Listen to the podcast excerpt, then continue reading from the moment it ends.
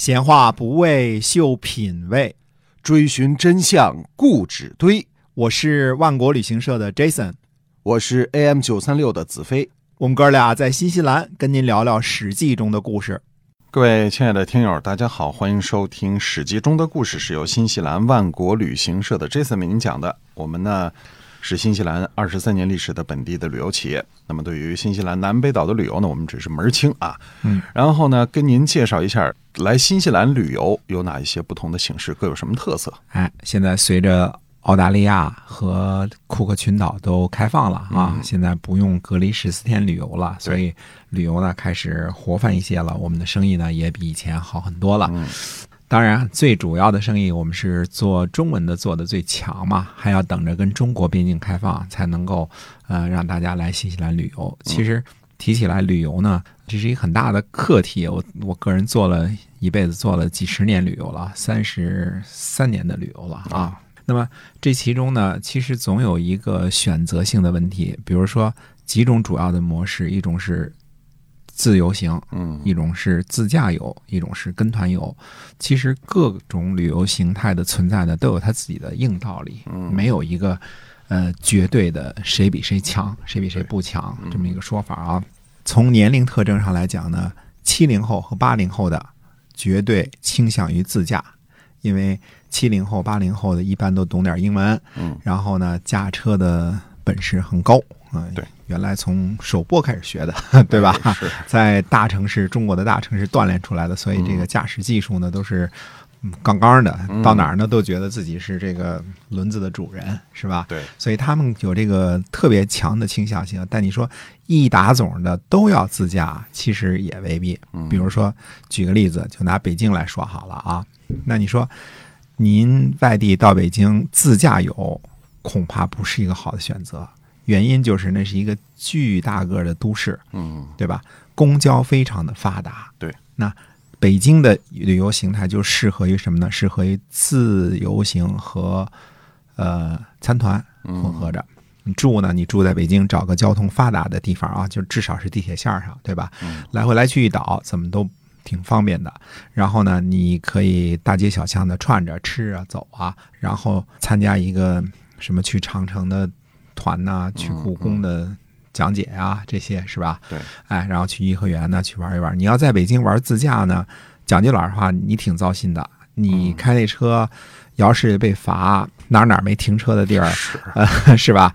你你那是一个，那不是一个自驾的最佳选择。没错。呃，那么什么地方呢？你比如说像伦敦、巴黎、呃、北京这些巨大个的都市，都不适合于自驾游自。驾嗯你不能说我偏向于我有本事，我我就喜欢那个什么什么地方适合自驾，云南，嗯对吧？包括新疆，包括哎，包括内陆的其他的不那么特别巨大的城市。你说我北京想玩儿，嗯玩一个星期，你要自驾的话，挺遭罪的。讲句老实话啊，嗯挺遭罪的。这是一个挺好的例子啊。对，那么下回呢，有时间再说说各种其他不同形式的旅游方式的优劣啊好，看看跟大家介绍。今天呢，还是讲《史记》中的故事。好的啊那么大约是在公元前二百五十六年左右呢，魏楚收怀寺诸侯这件事情啊，在《史记》上呢记载呢只是一带而过，说明不是一件什么大事儿。嗯呃，历史呢是胜利者书写的，灭掉这些小诸侯的楚国和魏国啊，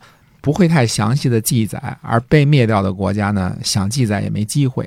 呃，战国时期的主轴呢是战国七雄相互之间的较量，怀寺的小诸侯呢就是龙套，没太多人关心对啊。但是怀寺附近的小诸侯当中最有名的应该算是鲁国了，嗯，那自战国以来，鲁国就不那么重要了吧？不那么重要啦。鲁国呢，本身就是鲁国的国君还不如三桓厉害呢，对吧？那么战国呢是靠拳头说话的时代。鲁国国力太弱小了，自然不受重视。鲁国等这些国家呢，一直到这个时候被消灭，不得不说呢，是因为地理上的缘故。因为这里呢是齐国、楚国和魏国三个战国七雄的之一的这个三个强国的势力分界线，有这些国家存在啊，这几个大国之间呢，需要一些缓冲势力，所以这些小国呢，在巨无霸国家之间呢还侥幸生存了很多年。嗯嗯，那么除了鲁国之外，还有哪些国家呀？呃，邹国呀、尼国呀、丹国呀这些个国家嗯啊，薛呀、滕啊这些啊，据总结这属于淮泗十二诸侯啊。但是有几个还活着呢，都不知道啊。这淮泗诸侯有几个这个时候还活着呢啊？比如滕国早已经被灭了，对吧？薛国早就姓了这个孟尝君他们家的田姓了。那么这些国家呢，总结起来就是所谓的东夷国家。原来历史上呢是殷商的友邦，在周初的时候呢都是政治协商的对象。呃，我们举个例子说，鲁国的周公旦的封国啊，这肯定是正宗的姬姓国家啊。可是即使是鲁国呢，因为地理上的原因呢，和东夷国家之间的关系呢也非常的密切。嗯啊，在周初的时候呢，有几个大的殷商豪族就被迁徙到了鲁国。某种程度上说，这属于是类似被监视、被管制吧，嗯，对吧？在曲阜总总不敢掉蛋吧，对吧？对，那儿有这个周公旦的后人看着呢，是吧？嗯所以曲阜呢，不但有周社，还有薄社。薄社就是殷商他们家祭祀的那庙啊，那个供奉的仪式是另外一种风格的。嗯啊，这些东夷国家呢，在春秋时期呢，基本上和其他国家都是相处的不错，和平相处啊。我们说周的民族政策很好啊，和平相处。但是这一次呢，楚国和魏国一同出兵，不用说，肯定是两边夹击，对吧？嗯那这些小的不能再小，弱的不能再弱的国家呢，呃，结果也很明显，就是被灭。那为什么在春秋时期这些国家还能生存？春秋时期呢，大家主要讲周礼，主要是大体上执行周礼的制度，没有要求呢消灭别人的国家。我们说绝人祭祀啊，灭人设计啊，这个不是一个特别主要的一个春秋时期的形态啊。那么，在春秋时期，灭人国家最多的呢是东边的齐国、西边的秦国、南方的楚国和北方的晋国。一般来说啊，春秋时期都不怎么讲究灭人国家、绝人祭祀啊，但这几个国家呢例外，东南西北这四个大国呢，呃例外，他们是最早领悟到枪杆子里面出政权的这个道理的国家。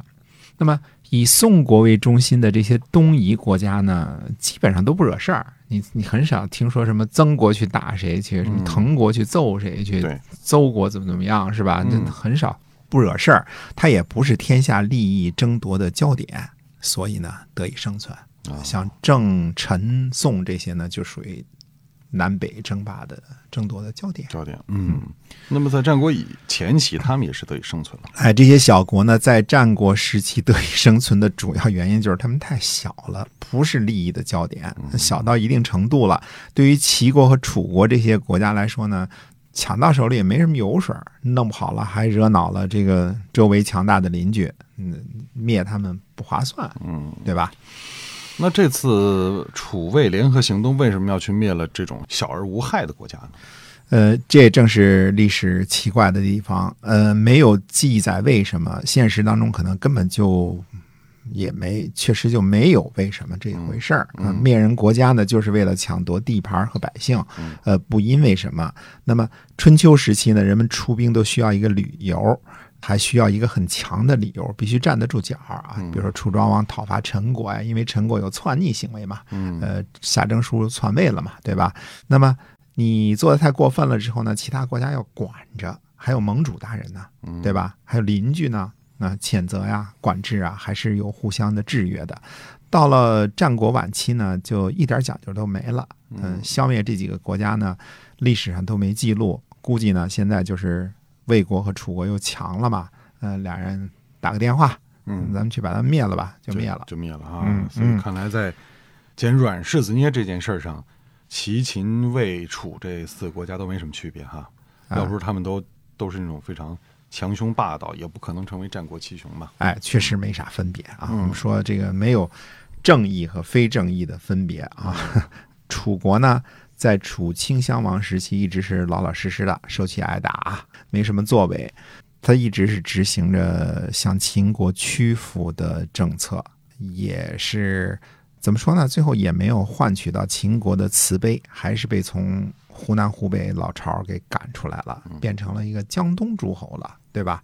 因为是从河南到浙江、江苏这一带了嘛，对吧？楚国成了一个江东诸侯了，可能是呢，楚顷襄王一生窝窝囊囊的这种情况呢，也提醒楚国人注意，一味的胆小怕事也会惹祸上身啊。所以，楚考烈王继位之后呢，情况肯定是有所改变，加上呢，主张合纵的春申君。大权在握，所以呢，楚国在楚考烈王手里呢，确实是开始合纵了，嗯，并且正儿八经的领兵解了邯郸之围嘛，这真刀真枪的跟秦国干了。对，这在楚顷襄王整个一朝都是一次没有过的，嗯，就拿着刀就跟这个秦国叫板这种事儿是一次都没有过啊，被揍是有过啊，所以这楚国真正的参与合纵。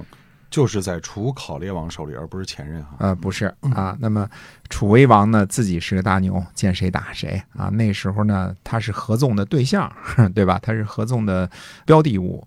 那么楚怀王前期呢也很牛，越国给收拾了，占领了吴越之后呢，为楚国赢得了大面积的国土。后期呢，被张仪和秦惠文王算计了，损兵折将，割地赔款，最后被骗入秦而死。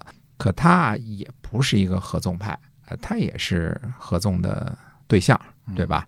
到了楚顷襄王手里呢，自始至终就执行的是绥靖政策，紧跟着秦国，成为秦国的友好同盟。他更不是一个合纵派了。我们以前说过啊，公孙衍的合纵搞五国相望，那是三晋在和西边的秦国、南边的楚国和东边的齐国对抗。啊，拉着什么中山王啊，什么这些是吧？啊，宋王啊，这些啊。那么这三个大国呢，就是所谓的东边的齐国、西边的秦国和南边的楚国，都是合纵的目标标的物。那么合纵呢，只有到了战国的末期，才真正意义上呢成了合纵啊。如果只是读那伪造的张仪和苏秦的列传呢？那样是会被误导的，所以说历史的主轴你就分不清楚了。嗯，好像从来都是秦国跟六国玩命似的，实际上只有到了战国晚期才是这样的，在此之前呢，它都不是这样的。而真正执行这个合纵政策的执行者呢，在战国晚期呢是赵国、魏国和楚国。因为齐国和燕国不在最前线嘛，对吧？嗯，那么韩国已经基本上被打残了。对，韩国现在已经俯首听命，应该不至于被打了吧？呃，别忘了范雎先生的策略是得寸则亡之寸，得尺则亡之尺，哪有你老实就不打你这么回事儿啊？黄鼠狼它也不听这鸡的道理啊。那该吃还是得吃。那是啊啊！公元前二百五十六年呢，秦国的将军纠。带兵伐韩，斩首四万，狠吧？嗯，然后攻取了阳城和附属啊，这两个地方呢，都在今天的河南登封啊，大约是在新郑的西南这个方向吧。啊，附属呢，据说是曾经是这里啊，曾经是天下这个蜀，就粮食交换中中心。嗯啊，那么。非常讽刺的是呢，韩的祖先也是在拿下阳城和附属之后，才最后灭掉郑国的，啊，早在战国早期啊。嗯，附属呢是战国时期韩国一座非常重要的城邑啊。秦国呢还同时讨伐赵国，攻取了二十多个县，杀了九万人，斩首九万。而这个时候呢，谁看不下去了呢？西周公看不下去了。要搞合纵，哦，嗯，这西周公怎么突然雄起了呀？西周君呢，这个他呢不想让秦国通过阳城，呃，他要联合诸侯，要商量，要搞五国伐秦这种事儿，搞合纵啊，让诸侯呢出一缺攻打秦国啊。那么结果呢，秦昭王就下命令给将军纠说攻打西周，嗯，结果。西周武功入秦，顿首谢罪，进献西周土地三十六亿三万人口给秦国。秦国呢接受了。据说呢，这个西周公呢还勉强拼凑了几千人马啊，但这几千人呢，嗯，绝对不是秦国虎狼之师的对手，是吧？啊，嗯那么秦国出兵现在至少都得十万以上吧？嗯呃，弄几千人就是填炫的，对吧？对，哎，西周武功呢，凑这几千人呢，还是这个借的钱搞的。嗯啊，嗯，这个合纵没搞成，土地和人民也献出去了，追账的就来了，要钱呐，对吧？对你借钱还呐。于是呢，他就躲在那个高台上，嗯，这就是成语“债台高筑”的出处。啊，嗯，躲在这个大高台子上哈，哎，债台高筑了啊。那么周赧王呢，本来他就是依附在西周接受供养的。我们就说，好比是这个呃老爷子没辙了，呃住在大儿子、二儿子家一个意思啊哦。那么住在这个西周君他们家里，那现在呢也没戏了。呃，同一年啊，就在这个同样这个公元前二百五十六年这一年呢，西周公和周赧王都去世了。周赧王就本来就是依附接受供养的嘛。那之后呢，周赧王死了之后呢，周就没有再立新王，所以就自己把自己给终结了，以后就不称什么什么王了啊。所以周的正统呢，没有等到公元前二百二十一年，事实上呢，在公元前二百五十六年呢，就彻彻底底的灭亡了。第二年，西周的人民集体向东逃亡，啊，不愿意做秦的顺民。周的宝器，包括九鼎在内，都归了秦国，这样就是周就彻底的彻底的完蛋了。完蛋了啊，还剩一个东周啊嗯，不过那就是一两年之后的事儿啊。这个，但是周民呢不愿意，那你想，北京市户口的让我归了这个陕西户口，谁愿意啊？是吧？